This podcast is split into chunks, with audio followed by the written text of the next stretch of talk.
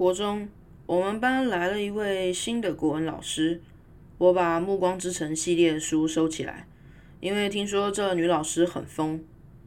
嗯，看到本人以后是真的觉得蛮疯的。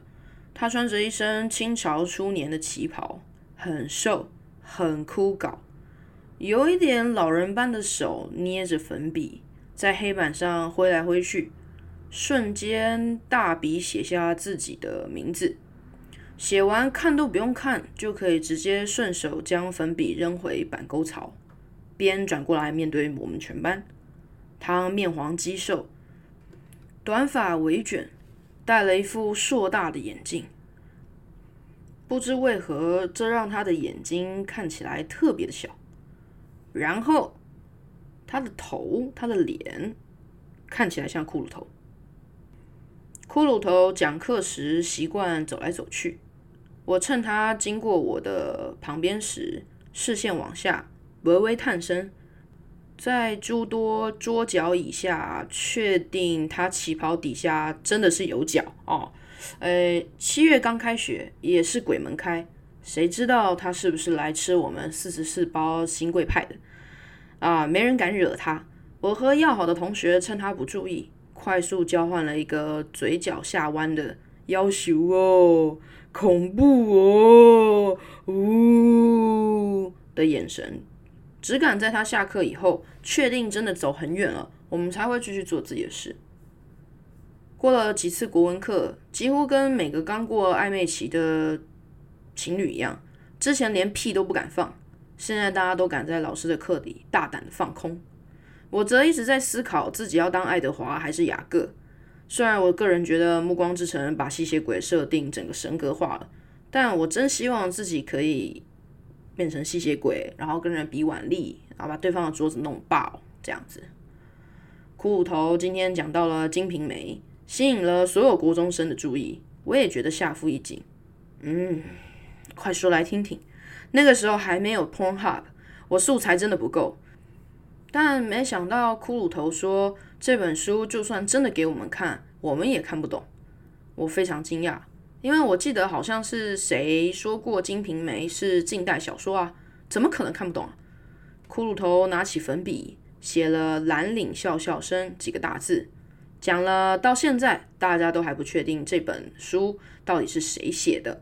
笔名是“蓝领笑笑生”，但是呃，《金瓶梅》这本书本身不知道是谁写的。主流认为可能是王世贞。好像是为了弄掉一个好色烂官严世蕃，看准他的阅读习惯跟好色本性，所以写了这本。每一页笔墨里都有砒霜，以前的书又不好翻页，翻页都必须舔一下手指，酿一点口水才能翻阅，很不卫生哈。我们现在看来一定会觉得哎呦，但在那个时代，欲罢不能的一页翻一页，精虫充脑的同时。也代表吃了足够的毒，准备到苏州卖鸭蛋去了。我仿佛看到一个穿古代官服、蓄胡的奸诈男人，翻着白眼，棒一声死在这本书上。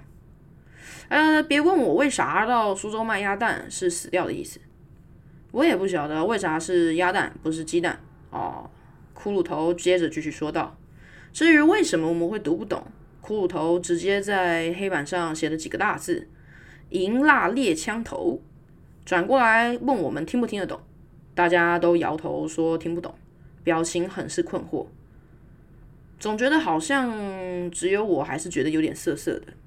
嗯，我不好意思，赶紧一起摇头说对不起，听不懂。骷髅头说：“对啊，里面色情的描绘方式是那个时代的人才懂的，所以我们不懂很正常。想读就去读吧，读不出一个什么东西来的。”骷髅头难得的笑一笑，露出一排像用了很久的假牙，蜡黄蜡黄的。这个看起来像刚从明清年前某个时代爬出来的老师，我很喜欢。作风硬派，穿旗袍，身上还有股奇妙的味道，不香也不臭，很怪，呃，一丝不苟。但是板书豪放，嗓子又特别大声，顽固的老古董。但那干瘪的身躯里啊。常有的想法其实很新潮。那之后我比较少放空了，都会就稍微认真听他讲课。老师们其实都喜欢顺着脉络鬼扯一些东西。有一次，骷髅头讲到是否要有小孩这件事情，就哭了。大家纷纷从放空中惊醒，一包卫生纸从最后一排一路传传传传传传到老师手里。他说：“我不能有小孩的，依我个性，那个小孩肯定会很辛苦，所以我跟我老公没有小孩。想想我都是老师了，有你们其实也很足够。对不起，请给我一点时间。”他声音嘶哑，边哭边擦泪。什么？老师竟然有老公？大家表情一致的惊恐。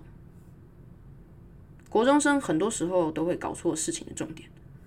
听完老师这番言论，我突然想起骷髅头那一天的执着。走廊回荡的叫声。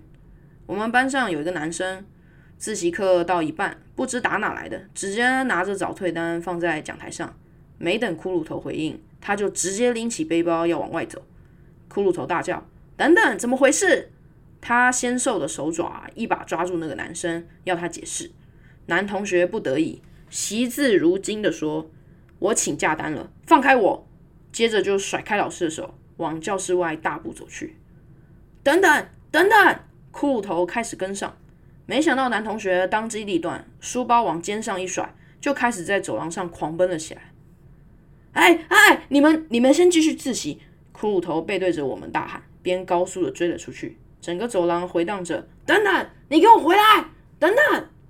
骷髅头的叫声“等等，等等”还在我耳里。那些世俗的遗憾，心急如焚，是否天天在烧他的身呢？侵蚀他内心的洞，让骷髅头不同其他老师坚持一路追到校门口，流泪说可以放弃生小孩，但不允许自己放弃教育事业。骷髅头在追逐男同学的背影时，有没有看到什么？是否跟心里什么遗憾重叠了？没人知道，只知道追到校门外时，男同学早就头也不回的跑远了，消失的无影无踪。